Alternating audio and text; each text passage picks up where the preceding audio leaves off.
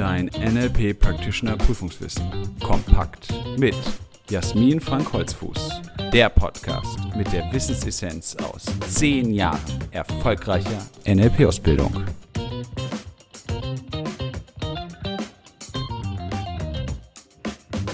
Herzlich willkommen zu einer weiteren Folge unseres NLP-Podcasts. Schön, dass du dabei bist. Es ist heute sozusagen besonders wertvoll und zielführend, diese Podcast-Folge anzuhören, denn das sind die beiden Themen, mit der ich diese Zusammenfassung hier machen möchte, nämlich einmal das Thema Werte und einmal das Thema Ziele. Da es sich in dieser Folge um eine kurze Zusammenfassung handelt, gebe ich auch dir hier wieder Kapitel und Podcast-Folgen aus unserem Buch, das Practitioner Prüfungswissen kompakt oder hier aus dem Podcast durch, damit du es nochmal ausführlich lesen und oder hören kannst. Ideal ist natürlich beides, um alle Sinne mit ins Lernen reinzunehmen. Werte findest du im Buch im Kapitel 20, im Podcast ist es die Folge 40 und Ziele sind im Buch das Kapitel 21 und im Podcast die Folgen 41 und 42. Ja, was sind denn Werte überhaupt? Werte sind die grundlegenden Gedanken und Schlussfolgerungen zur Bedeutung der wichtigen Dinge in deinem Leben, zum Beispiel auch über Personen, Freunde und Gesellschaft, die ganz grundlegend in deinem Weltmodell verwurzelt sind.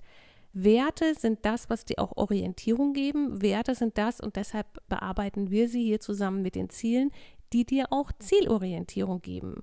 Das heißt, Ziele, die du dir setzt, sollten natürlich so gestaltet sein, dass sie auch deine Werte erfüllen, du damit deine Werte leben kannst. Werte bekommst du oftmals mit. Als Kind werden sie dir von den Eltern mitgegeben. Später gibt es auch Werte von Freunden oder anderen Menschen, die du kennenlernst, Arbeitskollegen und du gleichst möglicherweise deine Werte immer einmal wieder ab. Nur sind Werte aber etwas sehr Grundlegendes in deinem Leben. Das heißt, das ist nichts, was man von heute auf morgen über Bord wirft. Also wer zum Beispiel den Wert Familie sehr stark in seinem Leben verankert hat, wird nicht von heute auf morgen das komplett über Bord werfen, wenn nicht irgendwelche einschneidenden Erlebnisse sind. Ansonsten sind Werte etwas, die quasi wie ein, eine Art Hierarchie angeordnet sind, die verschiedene Gewichtungen in deinem Leben haben. Und es ist eher der Fall, dass sich diese Gewichtungen ändern können im Laufe deines Lebens. Und weniger häufig ist es der Fall, dass Werte ganz plötzlich irrelevant werden und ganz neue Werte kommen. Das ist nicht ausgeschlossen, das kann durchaus sein, aber meistens ist es so, dass eher eine Umgewichtung stattfindet. Werte sind auch abhängig von dem Kulturkreis, in dem du dich bewegst. Also in unserer westlichen Welt ist zum Beispiel Gleichberechtigung zwischen Mann und Frau ein wichtiger Wert. Das wissen wir, ist in anderen Kulturkreisen eben nicht so sehr der Fall. Leider. Nichtsdestotrotz sind Werte eben abhängig von deiner individuellen Entwicklung und natürlich auch von dem, was dich umgibt.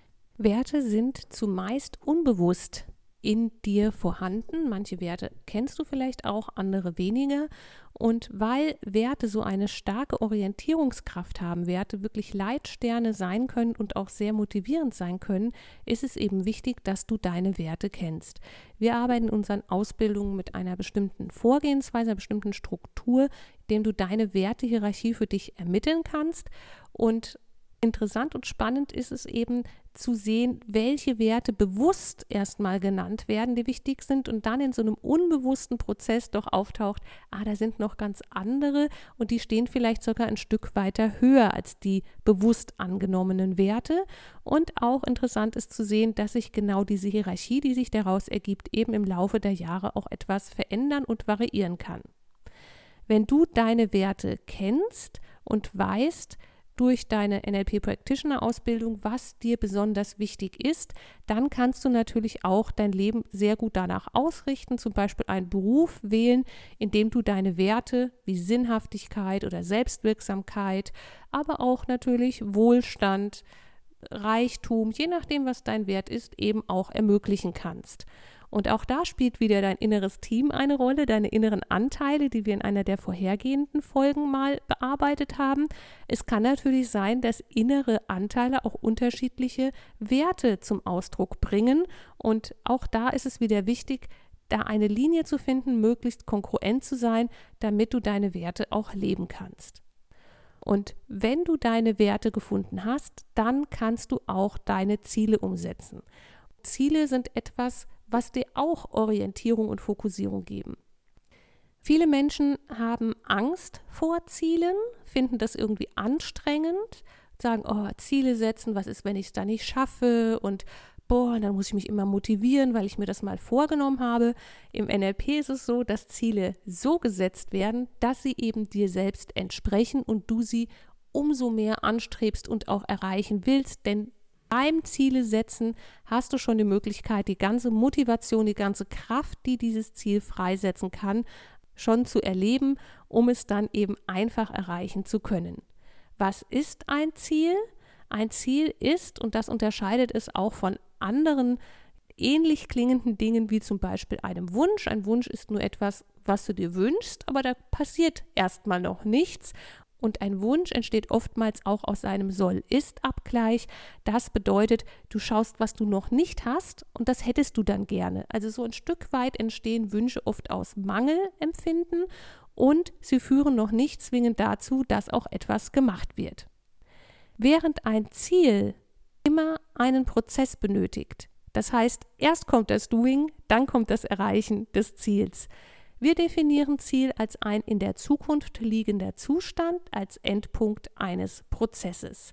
Und dieser Zustand ist ein innerer Zustand, der kann natürlich aber auch symbolisiert werden durch etwas, was du in der Hand hältst, durch ein Ding, ein Habenziel. Also wenn dein Ziel zum Beispiel ein Haus ist, das du dir kaufen oder bauen willst, ist dann der Zustand das, was dieses Ziel verkörpert, zum Beispiel Freiraum zu haben oder finanziell abgesichert zu sein. Das ist der Zustand am Endpunkt eines Prozesses. Das bedeutet, ein Ziel zu setzen, ist erst einmal eine Richtschnur zu legen, einen Fokus auszurichten. Und Viele Menschen haben gar keine Ziele konkrete für ihr Leben und deshalb geht auch die Lebensenergie in alle möglichen Bereiche und lässt sich nicht bündeln. Und wer Ziele hat, der bündelt eben seine Energie auf einen bestimmten Fokus hin. Das muss nicht immer das ganz große, das Lebensziel sein oder auch so etwas wie ein Haus kaufen oder bauen ist ja auch ein großes Ziel. Das können auch ganz viele kleine Ziele sein. Schon die Gestaltung des Wochenendes kann eine Zielausrichtung sein oder man lebt so in den Tag hinein und plötzlich wird deutlich, oh, Wochenende ist rum, aber irgendwie richtig Erholung oder Sport oder andere Sachen haben gar nicht stattgefunden und auch da kann schon eine Zielorientierung im Alltag auch für so kleine Dinge ganz wichtig sein, um das, was dir eigentlich entspricht, auch umsetzen zu können und erreichen zu können. Und wie so oft gibt es im NLP ein Akronym für die Wohlgeformtheitskriterien, mit denen du ein Ziel bestmöglich erreichen kannst. Die Akronyme findest du im Buch im Kapitel 26, unser NLP Practitioner Prüfungswissen Kompaktbuch und hier im Podcast in der Folge 50. Das Akronym ist sehr wohlklingend und schön formuliert. Es heißt PSÖM. Was bedeutet das? Psöm heißt erstmal positiv formuliert, das heißt, es sind keine Negationen drin und auch keine Vergleiche. Spezifiziert ist das erste S. Einmal ganz typisch für das NLP sinnespezifisch spezifiziert, etwas, was in vielen anderen Zielformulierungskriterien gar nicht vorkommt, nämlich erlebbar mit WAKOK, dass du schon sehen, fühlen, hören kannst, was da passieren wird, wie wird es sein, dein Ziel zu erreichen. Und das ist eine schöne Stelle, wenn du mit Psalm arbeitest, wo du schon sehen kannst, passt es überhaupt? Fühlt sich das kongruent an? Ist es überhaupt so ein verlockendes Ziel? Sieht das so toll aus? Hört sich das so gut an? Welche Gefühle kommen in dir auf, sodass du auch an dieser Stelle schon dein Ziel verändern, variieren, umgestalten oder ein anderes Ziel erschaffen kannst? Spezifiziert steht natürlich auch für Kontext spezifiziert, also wann und wo, wie genau möchtest du das erreichen. Das zweite S ist selbst erreichbar, also dass du das Ziel unabhängig von anderen Menschen erreichen kannst. Das heißt nicht, dass du alles selber machen musst. Im Hausbau zum Beispiel musst du nicht unbedingt das Dach selber decken und die Fliesen selber legen, aber du solltest die Ressourcen haben, jemanden damit beauftragen zu können. Also selbst erreichbar, ökologisch und das ist nochmal ähnlich wie bei sinnesspezifisch, aber nochmal intensiver ein wirklicher Öko-Check. Das Ö steht dafür, nach innen und außen abzugleichen, passt dieses Ziel überhaupt in dein Leben? Was sagt deine Familie, Partner, Partnerin dazu? Wie wird das sein? Und was sagen alle deine inneren Anteile dazu? Ist es wirklich konkurrent? Stimmt es mit deinen Werten überein? Und wenn das schon mal alles passt, spielt auch das M eine richtige Rolle. Ist es motivierend? Das kann schon dadurch, dass du die anderen Abgleiche gemacht hast, vielleicht schon mit Ja beantwortet werden. Hier geht es aber auch noch darum, was ist das Beste daran? Was ist wichtig an diesem Ziel für dich? Nochmal spezieller Fokus auf die Werte und dass es die richtige Größe hat. Das heißt, es sollte nicht zu groß sein, also fast unerreichbar sein. Wenn du heute äh, noch nie gelaufen bist und willst jetzt am Wochenende Marathon laufen, wäre das Ziel zu groß. Es sollte aber auch nicht zu klein sein. Du sagst, ich fange jetzt mit Laufen an, morgen gehe ich mal drei Minuten, dann wäre das Ziel zu klein, auch nicht motivierend. Also PSÖM, ein wichtiges Akronym um eben deine Ziele erreichen zu können. Und mit PSÖM wird dann in der Ausbildung auch gearbeitet und das wird ja intensiv durchlebt in Kombination natürlich auch mit deinen Werten, damit du die Ziele, die du dir setzen willst, auch wirklich erreichen kannst. Und dazu gehört auch das Kapitel, das sich anschließt. Das ist im Buch das Kapitel 22 und ist dann die Podcast-Folge 44. Es geht nämlich um den Bereich der Konkurrenz und Inkongruenz. Das bedeutet, deine innere Zusammenstellung, deine Werte, deine Erlebnisse, Erfahrungen, Glaubenssätze, deine inneren Anteile, die führen dazu, dass du dich in dir stimmig fühlst oder unstimmig fühlst. Und das setzt sich natürlich auch nach außen durch. Das bedeutet, wenn du schon das Gefühl hast, irgendwie passt das alles nicht, dann zeigt sich das auch in deiner Kommunikation und in deinem Verhalten. Ich mache mal ein Beispiel für dich. Zum Beispiel schaut sich der Vater das Übungsdiktat seines Sohnes an und verdreht dabei die Augen nach oben. Dann schüttelt er den Kopf und sagt in gepresstem Tonfall, na, das war doch schon ganz gut. Die Botschaft drückt also nicht das aus, die digitale Botschaft, na, das war doch schon ganz gut, was aber auf den anderen Kanälen, zum Beispiel tonal, diese gepresste Stimme oder in der Mimik Kopfschütteln oder auch Augen verdrehen, dass das alles nicht zusammenpasst. Das heißt, an sich, wenn wir nur mal auf die mitschwingenden Botschaften achten, nämlich das Augenverdrehen nach oben, den Kopfschütteln und die gepresste Stimme, könnte der Eindruck gewonnen werden, er fände das Diktat gar nicht gut. Das, was er aber digital ausdrückt, na, das war doch ganz gut, rein inhaltlich, das wäre ja ein Lob. Und das sind dann solche Botschaften, die schwierig aufzunehmen und anzunehmen sind, weil natürlich der Empfänger schon merkt bei dem Sender, da passt irgendwas nicht. Oftmals ist dann auch nicht so ganz klar, schwingt so mit. Empfänger kann nicht so richtig greifen, woran es liegt, aber er wirkt dann auch unsicher und weiß nicht, auf was soll er sich jetzt beziehen, woran kann er sich festhalten. Das heißt, wir gehen im NLP davon aus, dass widersprüchliche innere Anteile zum Beispiel oder auch widersprüchliche Glaubenssätze oder Werte in diese Inkongruenz hineinspielen können. Und da gilt es eben, sich selbst besser kennenzulernen und darauf zu achten, wie diese Grundlagen hergestellt werden können, dass du in dir konkurrent bist und auch nach außen konkurrent erscheinen kannst. Und dafür ist eben die Arbeit mit den inneren Anteilen so wichtig und die Arbeit mit den Werten und natürlich auch die mit den Glaubenssätzen.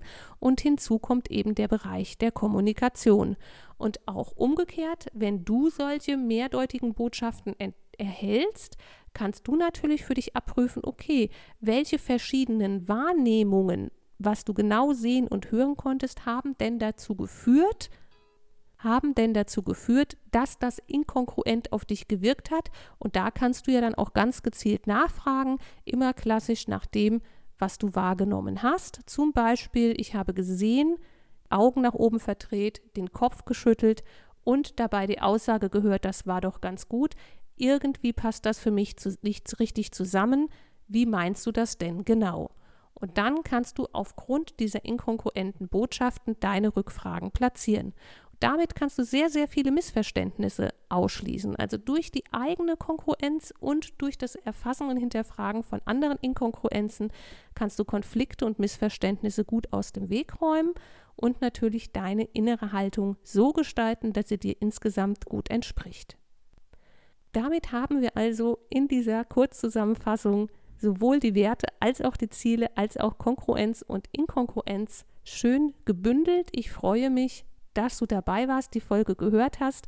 Ich freue mich natürlich auch, wenn du die nächsten Folgen weiterhin anhörst. Ja, und sollten die Themen Partnerschaft und Sexualität oder die Bereiche Paartherapie und Sexualtherapie auch zu deinen Werten passen, sich für dich auch als Themenfeld konkurrent anfühlen oder aber du spürst da noch eine gewisse Inkongruenz zwischen dem, was du ja vielleicht dir wünschst in diesen Bereichen oder auch als Therapeutin oder Coach gerne wissen würdest und wie es dann in der Realität bestellt ist, dann freue ich mich, wenn du meinen neuen Podcast hörst. Der erscheint schon parallel zu diesen Folgen. Der Podcast heißt Der Podcast Paartherapie und Sexualtherapie.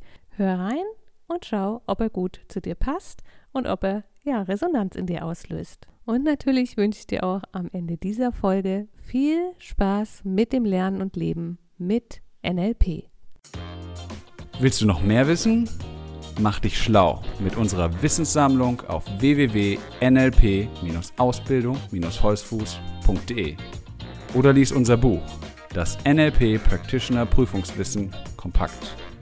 Es enthält alles, was du für eine sichere und erfolgreiche Prüfungsvorbereitung brauchst. Bis zur nächsten Podcast-Folge mit Jasmin Frank Holzfuß. Eine gute Zeit mit NLP.